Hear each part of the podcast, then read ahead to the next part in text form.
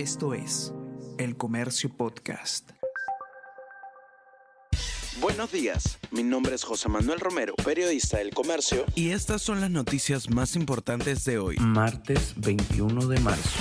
Raúl Alfaro deja la jefatura de la PNP por con el español. Chats confirman que el saliente jefe de la institución, cuando aún asumía la comandancia y el operador europeo coordinaban los cambios de generales, designan comandante general a Jorge Angulo, antes Ministerio Público allanó la casa y el despacho de Alfaro y la vivienda del ex jefe policial Luis Vera. Un millón y medio de escolares no pueden volver a sus aulas. Los daños provocados por las inundaciones son la principal causa de la postergación de las clases.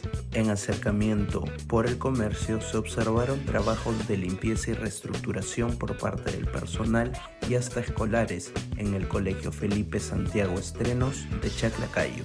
La Municipalidad de Lima condecora a Mario Vargas Llosa. El premio Nobel peruano recibió en el Teatro Municipal de manos del alcalde la medalla de orden al mérito en el grado de Gran Cruz, reconocimiento muy bien merecido por su fructífera trayectoria profesional.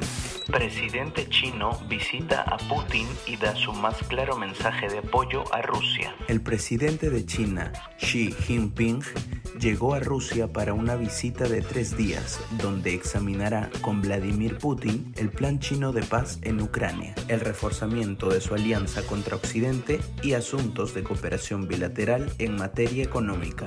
La selección peruana entrena en España para amistosos con Alemania y Marruecos del 25 y 28 de marzo. El conjunto peruano se encuentra concentrando en Madrid, pensando en los amistosos que afrontarán por fecha FIFA contra Alemania y Marruecos. Cabe mencionar que Perú enfrentará a Alemania el 25 de marzo en Mainz y tres días después chocará contra Marruecos en Madrid. El Comercio Podcast.